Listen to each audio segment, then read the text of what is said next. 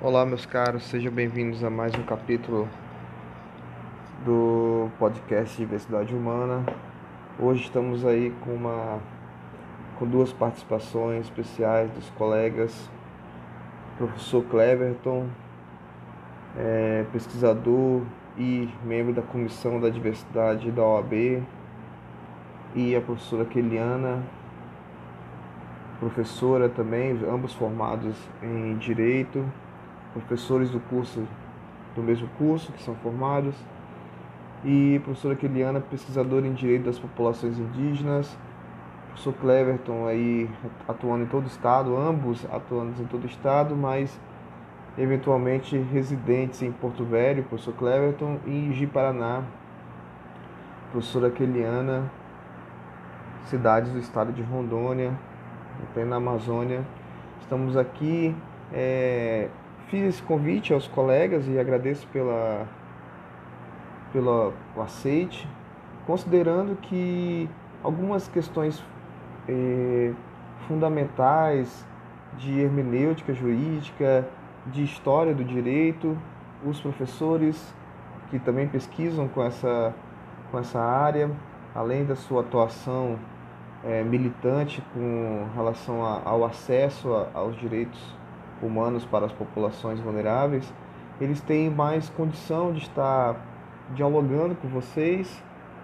É, obviamente que houve um diálogo nos bastidores antes de chegarmos a essas discussões, então tenho total clareza que tudo que é dito pelos professores é, é, são ideias compartilhadas por várias, vários de nós, e eu me incluo nesse grupo, obviamente, e dessa forma é... Mais uma vez agradeço aos professores, às instituições e vamos ouvir um pouco é, de especialistas sobre essa questão dos direitos humanos para compreendermos melhor. Cada um vai apresentar aí sua perspectiva, suas pesquisas, suas atuações e creio que será fundamental para entendermos melhor a questão dos direitos humanos e sua universalidade, é, pelo menos a intencionalidade da sua universalidade. E é isso, pessoal. Sejam bem-vindos novamente ao nosso podcast. Um grande abraço e fique aí com os nossos ilustres colegas, professor Cleverton e professora Keliana. Eles irão se apresentar, cada um tem sua conhece melhor a sua história, suas dificuldades e é isso. Valeu, um abraço. Olá, pessoal, tudo bem? Eu sou a professora Keliana Veloso, sou graduada em Direito, especialista em Direito Constitucional e mestre em Direito. Sou professora no Centro Universitário São Lucas de Paraná, nas disciplinas de Direitos Humanos, Povos e Comunidades Tradicionais, de Projeto Integrador e de Direito Civil. A minha área de pesquisa na teoria e na filosofia do direito, junto aí com o direito constitucional e os direitos humanos, eu pesquiso sobre os direitos dos povos indígenas e as suas violações decorrentes de construções de grandes empreendimentos do desenvolvimento nacional, exemplo das barragens, e a sua correlação com a teoria da colonialidade do poder. Em primeiro lugar, eu gostaria de agradecer ao professor Rafael pelo convite para falar com vocês sobre esse tema de grande relevância que são os direitos internacionais dos direitos humanos. A perspectiva que me foi proposta é de como é o acesso aos direitos humanos no Brasil e qual que é o estado da arte na concretização destes direitos, destacando as questões de pesquisa e militância em direitos humanos. Bom, inicialmente, cumpre destacar que o Brasil ele é um país que historicamente sempre participou das discussões a nível internacional, é, que aderiu né, diversos tratados e convenções de direitos humanos. Então, o nosso plano normativo ele é um plano normativo que tem um rol bem extenso, dos direitos internacionais dos direitos humanos, aliado né, ao texto constitucional de 1988. O nosso texto ele acaba se espelhando muito na Declaração Universal dos Direitos Humanos de 1948, no rol do artigo 5 que traz os direitos e garantias fundamentais, ele implementa quase todos os direitos previstos na Declaração Universal. Então, a gente tem um bom rol normativo com relação à questão dos direitos humanos. Mas sabemos que somente a previsão formal dos direitos ela não viabiliza, não viabiliza o acesso e a concretização, ou seja, é, a materialização desses mesmos direitos. Então, é necessário que as instituições, não só as instituições jurídicas, é, devem estar formal e materialmente compromissadas com a realização dos direitos humanos no Brasil. O cenário atual, é, com relação aos direitos humanos, ao acesso dos direitos humanos, ele é um cenário um pouco complicado. Bom, primeiro porque a litigância em direitos humanos, ela se dá com, é, perante a, a Comissão Interamericana dos Direitos Humanos e depois a comissão ela vai até a Corte Interamericana dos Direitos Humanos. Então, o cidadão ele não tem acesso diretamente à corte. Primeiro ele passa pela comissão, né, ele faz a sua comunicação, a sua denúncia à comissão e depois a comissão, se aceitar o caso e for é, levar para a corte, é ela que substitui processualmente as vítimas ou a vítima e leva a judicialização perante a corte. As partes podem até participar, né? O Estado acusado e as vítimas podem participar do processo, falando, sendo ouvidas, produzindo provas. Porém, elas não vão. A litigância ela inicia na, na comissão e a comissão que leva adiante. Então já há uma dificuldade, assim, é, porque não é qualquer caso que chega à corte. As condenações brasileiras que nós temos foram casos de muita repercussão, de muita visibilidade. A gente tem algumas condenações é, da época do período da ditadura militar, em razão dos desaparecimentos forçados, torturas, execuções, algumas questões é, é, dos conflitos agrários e questões indígenas. Mas foram casos que tiveram grande visibilidade. Então, a litigância ela é diferente do nosso sistema jurídico interno. Então, há poucos advogados de direitos humanos, se a gente comparar com a real necessidade. E a realidade do Brasil hoje é uma realidade assim que envolve muito risco na atuação dos direitos humanos. Então, as defensoras e os defensores de direitos humanos acabam sendo ameaçados, acabam é, tendo as suas vidas colocadas em risco na atuação para a defesa dos direitos humanos. Também não há uma, um retorno financeiro muito, muito bom como há em outras áreas do direito. Então, esse é um fator complicador. O que acaba fazendo com que, geralmente, essas pessoas que atuam no campo dos direitos humanos é, atuem por meio de instituições, né? Ou quando atuem individualmente, elas acabam fazendo disso, assim, geralmente inicia na pesquisa e depois começa a atuar no campo dos direitos humanos e acaba virando até uma forma de ativismo. Mas, é, como eu falei, se comparado à real necessidade, a gente tem poucas pessoas atuando no campo dos direitos humanos, o que dificulta um pouco a concretização desses mesmos direitos. Porque é um espaço de luta política, né? A gente pensa que às vezes só a questão jurídica é suficiente, mas não. Então, é um espaço, é uma, é uma disputa por hegemonia de influenciação é, na tentativa de concretização dos direitos humanos. Considerando ainda que o Brasil né, tem todo esse histórico de desigualdade social, é, ainda temos, vivemos os reflexos da escravidão, vivemos os reflexos do período da ditadura militar, enfim, de um período autoritário. É, o Brasil é um país extremamente extenso, com diversas mazelas sociais ainda presentes, que o Estado social não se faz muito presente, né? Então, esse contexto, ele acaba agravando a situação do, da concretização dos direitos humanos, da praxis dos direitos humanos. Ainda mais porque, atualmente, a gente vê muito é, fortemente na sociedade os discursos do ódio, de ódio, o autoritarismo até por parte do Estado, a divulgação de fake news a respeito desses casos, um cenário é, muito hostil para a atuação, não só de quem é, atua mesmo, litiga nesse meio, mas também de quem até é pesquisador. É, tem um dado de 2016 que é um dado extremamente alarmante, que é um relatório do Comitê Brasileiro de Defensoras e Defensores de Direitos Humanos. O nome do relatório se chama Vidas em Luta, criminalização e violência contra defensoras e defensores de direitos humanos no Brasil. E nesse relatório, que traz dados de 2016, ele aponta a região norte como a região mais é, complicada para a atuação dos defensores de direitos humanos, a região mais violenta. Nesse dado foi feito, foi apontado a questão dos assassinatos por regiões. Então, na região norte, a gente teve um número em 2016 de 32 assassinatos que dentre as outras regiões foi o maior número, e desses 32 assassinatos, 19 aconteceram no estado de Rondônia, que é um dado que chama muita atenção. Então, é, dois terços aí do, mais ou menos, do, dos assassinatos que aconteceram foram em Rondônia.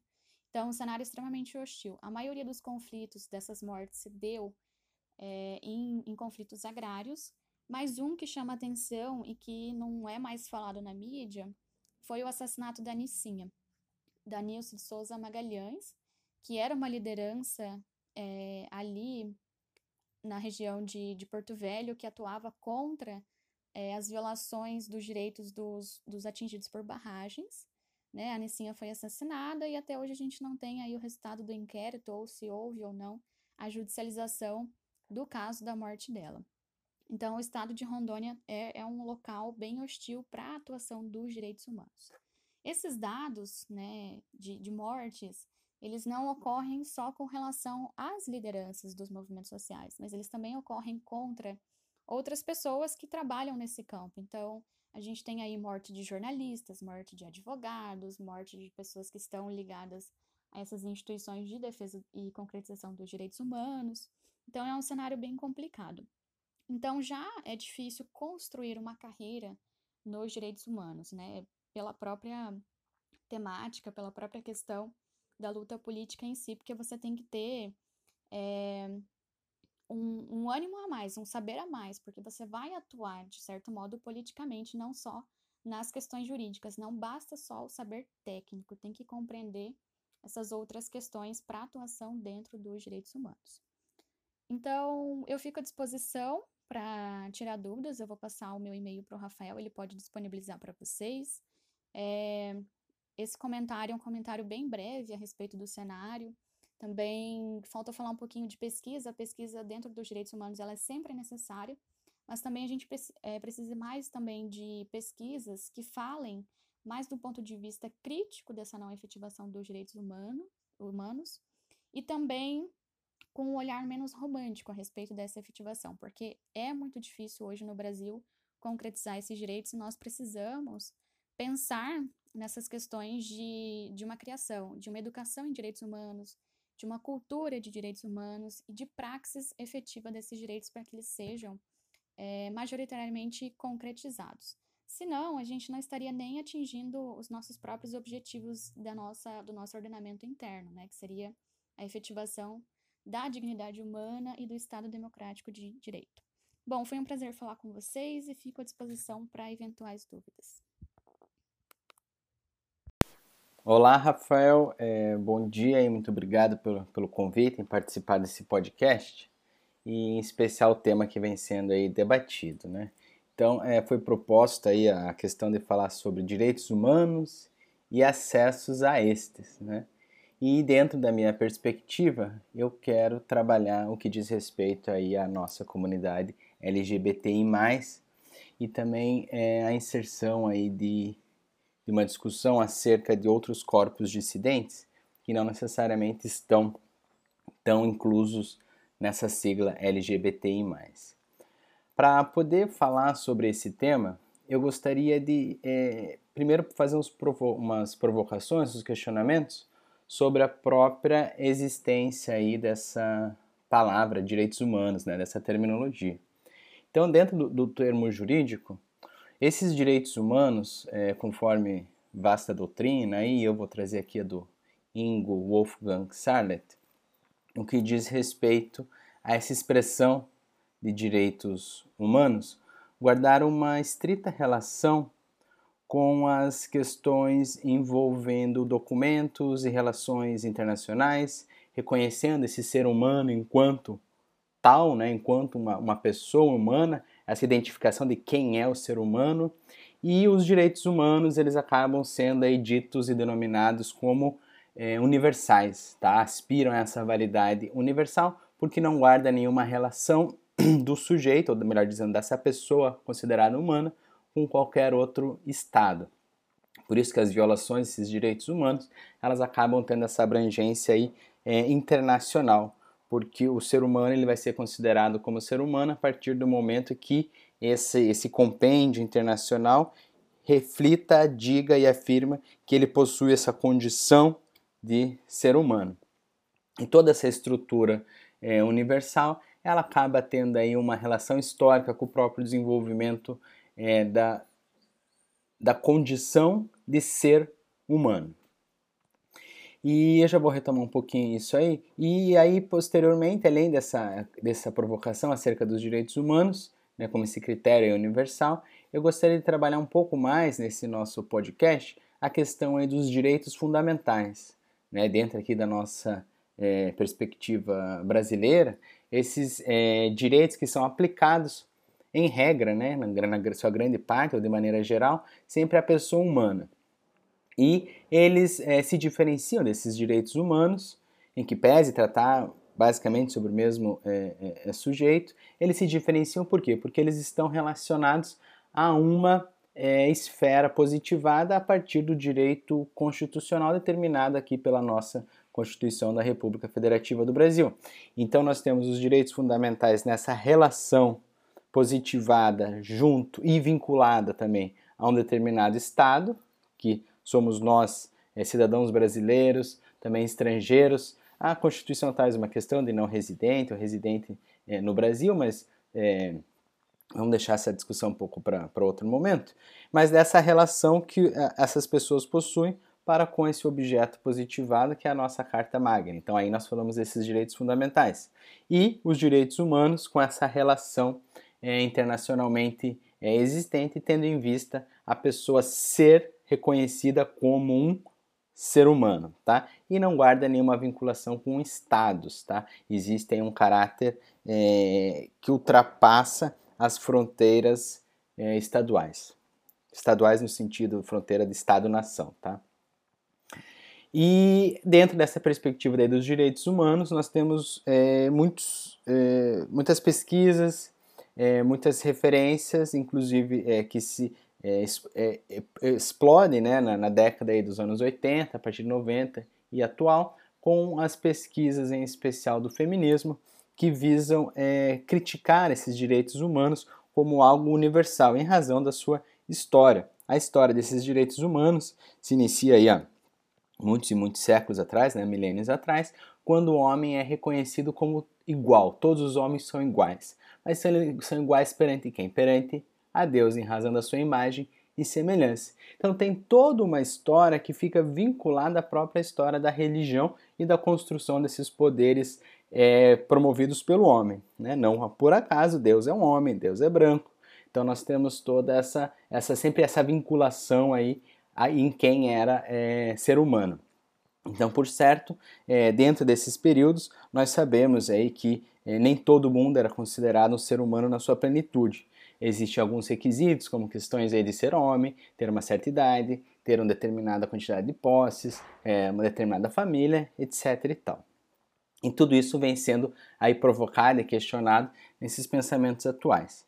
E aí é importante a gente refletir nesse momento, ou refletir dentro dessa minha pesquisa, esses direitos humanos são para quem? Então, quando nós falamos nessa comunidade LGBTI, nós precisamos designar quem são esses sujeitos de direito. E aí essa segunda pergunta ela tem uma provocação muito interessante que é proposta pela Silvia Guião, quando ela afirma que para a gente poder reconhecer quem são esses sujeitos de direito, torna-se necessário uma análise de relações desenvolvidas em diferentes planos. Ou seja, existem diferentes planos estruturais que acontecem é, na nossa relação social, econômica, política, jurídica, e para que a gente possa compreender, a gente precisa fazer essa análise, ou seja, separar um pouco esses planos para compreender quem somos, né, quem são esses sujeitos de direito LGBTI+.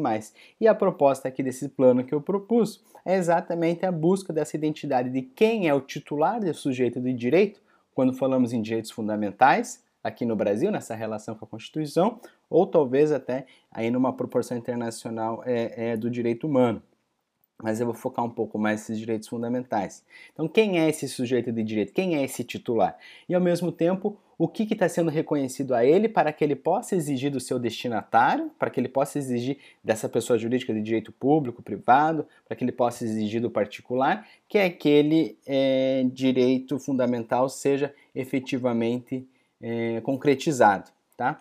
Então, dentro dessa LGBTI, dentro de toda essa terminologia, dessa grande terminologia, que ainda não é tão grande assim, inclusive por isso existe mais, né? nós podemos ampliar. a gente precisa reconhecer quem são esses sujeitos.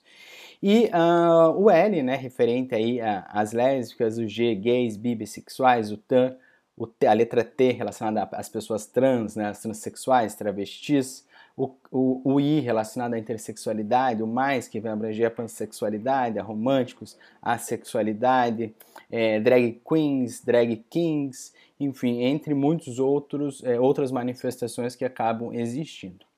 É, contudo, o que é, dentro desse meu recorte acerca dos direitos humanos, esse plano dentro desses sujeitos, nós temos que o movimento LGBTI ele é construído a partir de um comportamento é, normativo que se é, inicia é, nos anos 40, 50, buscando a classificação ou buscando a, a legitimação desse, é, dessa orientação sexual, lei gay, é, gay e lésbica em especial, ah, dentro é, do movimento binário, ou seja, dentro de um, de um padrão que é denominado como aí heteronormativo. Então, o movimento gay, em especial, que é o que surge com maior intensidade, é apoiado aí, tendo como referência o movimento feminista, esse movimento gay ele surge e luta dentro das perspectivas normativas. Inclusive, é, se a gente assiste a alguns filmes mais antigos, alguns documentários, em especial é, o documentário lá, aquele Paris is Burning, a gente verifica como existia esse conflito entre a, a, a própria comunidade gay, né, dos homens brancos uma determinada é, classe social, com as, é, as travestis, com aquelas é, pessoas trans, com aquelas é, pessoas que eram drag queens naquele momento, aquelas pessoas que tinham esse, corpo dissidente, inclusive em relação à própria expressão de gênero.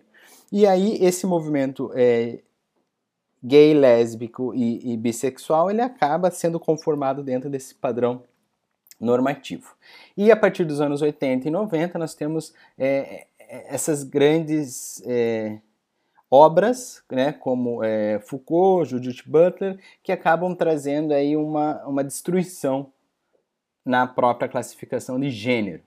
E a partir daí a gente é, vê uma, uma teoria que vem confrontar não apenas com o padrão heteronormativo ou heterossexista, mas vem confrontar com, o pró com a própria construção normativa do que é gênero, a própria construção normativa do que é essa identidade e expressão de gênero.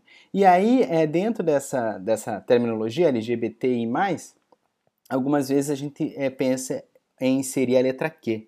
Eu, em especial, fico ali é, é, provocado e tendencioso a isso. Por quê? Porque a letra Q, em razão desse queer, né, em razão desse, desse movimento queer, ela vem inclusive desconstruir o próprio é, movimento é, desconstruir, não o, o, movimento em si, por certo, desculpa, mas ela vem é, desconstruir a, a própria base normativa europeia, machista, branca, que designa esses direitos humanos universais. E aí, é, citando também a, a Eunice é, Durham, quando ela fala sobre a construção é, da cidadania a partir desses movimentos sociais, ela afirma que a gente não é possível desconsiderar toda uma multiplicidade de diferenças existentes dentro do próprio é, movimento. Então, assim, em alguns momentos, esse movimento LGBT, esses sujeitos buscam uma igualdade, buscam uma união, buscam um consenso, mas em, em, em outros momentos há uma visão aí é, é oculta, assim como Eunice Durham é, chama, das próprias discriminações que são reconhecidas para serem posteriormente negadas. E a teoria é, queer ela vem exatamente promover toda essa, esse, é, é, essa, essa coisa quebrada, toda essa desconstrução. Tá? Ela vem realmente aí, é, é demolir os, os conceitos. Alguns autores dizem é, que a própria, o próprio lema da teoria queer deveria ser né, é, fodemos com categorias, no sentido de que não há mais essas categorias. E tudo isso a gente precisa compreender para quê? Para saber quem é esse sujeito de direito. Quem é o sujeito de direito dentro do movimento LGBTI+. São os gays, são as lésbicas, são os bissexuais, intersexuais, são as pessoas trans, são todas as pessoas. Como é que fica toda essa, essa movimentação dissidente que vem surgindo de corpos que não são é, normativos? E ah, dentro aí da, da nossa é, teoria constitucional, nós temos é, que esse sujeito de direito é a pessoa que é titular desses direitos subjetivos fundamentais. Vamos trabalhar aqui dentro do direito é, é, fundamental. Né? Então, ela é titular desses direitos subjetivos fundamentais. E quando ela é titular disso, ela tem uma potência em si que é de impor, né, judicialmente, vamos falar agora, seus interesses que são tutelados ao destinatário. Então, o destinatário é obrigado a cumprir com aqueles é, direitos é, fundamentais. Então, surge aí ao, ao tutelado um, um, dever obrigacional. Tá? A gente não vai entrar, entrar na diferença de dever e, e, e, obrigação, vamos falar desse, desse dever obrigacional, né, que a lei impõe aí determinada conduta.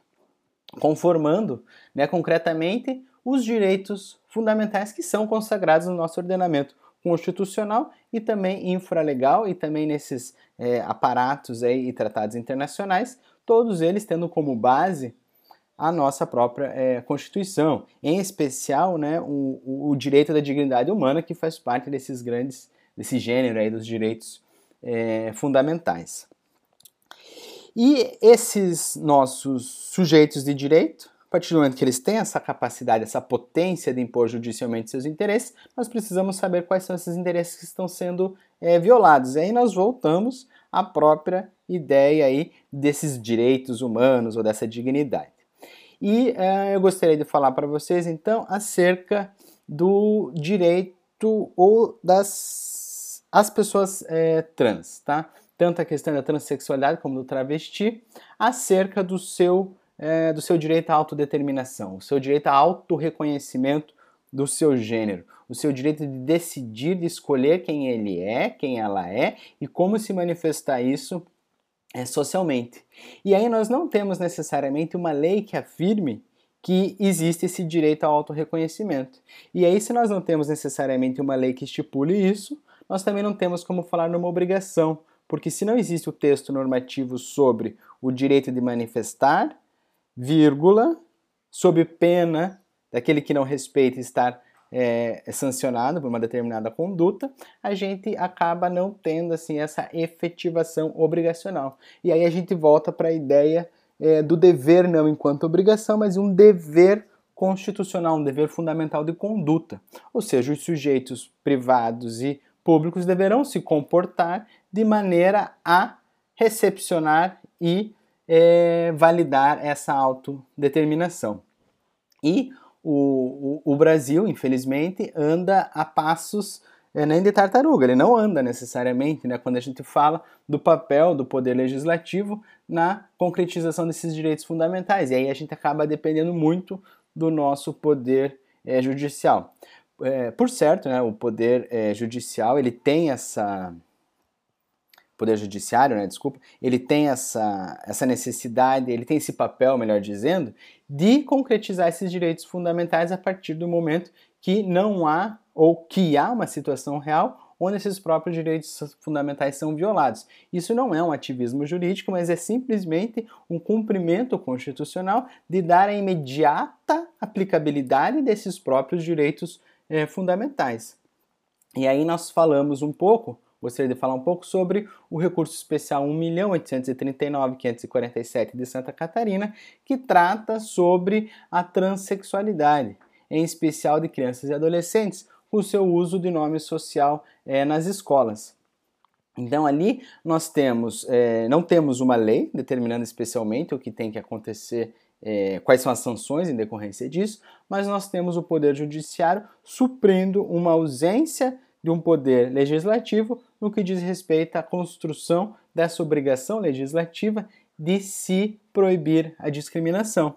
Então, a, o Poder Judiciário, quando ele julga esse recurso, ele afirma que há sim é, a proibição da discriminação né, por motivo de gênero, ele afirma que existe, dentro do Poder Judiciário, esse dever de concretização dos direitos fundamentais expressos no texto é, constitucional de forma né, a impedir a agressão por parte é, de terceiros. Então veja, existe aí ah, uma garantia a um direito da identidade, existe uma garantia do direito a essa autodeterminação, em especial a essas pessoas trans, é, que são ah, o que eu ah, acredito dentro é, do, do movimento atual, no reconhecimento atual, a, as trans, em especial as travestis, acabam sendo aí esse nosso é, melhor é, corpo dissidente, esse melhor corpo que acaba abalando todas as estruturas do que nós entendemos enquanto padrões é, normativos.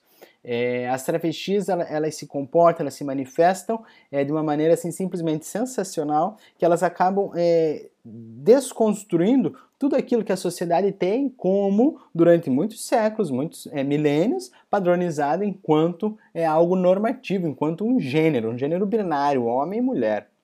Eu gosto, eu venho sendo muito é, provocado, em especial é, pelos documentários, como Bicha Travestida, da Linda Quebrada, seus próprios álbuns musicais, em especial quando ela menciona numa determinada música que ela é mulher e ela tem pinto é, de mulher, ela tem pau de mulher.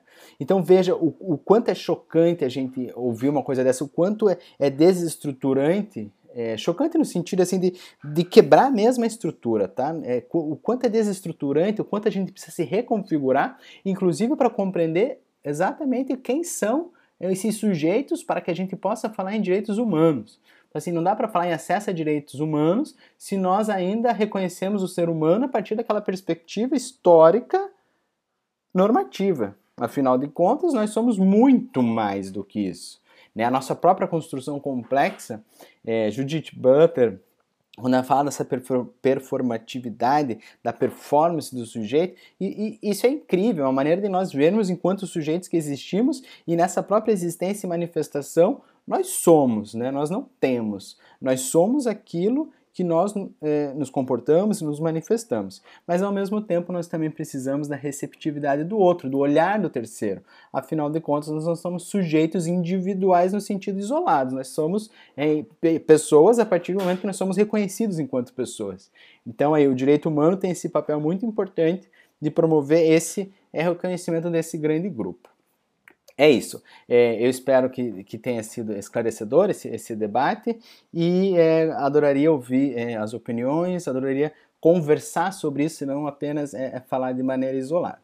É, muito obrigado e tenha um bom e um ótimo dia, tá bem? Tchau, tchau.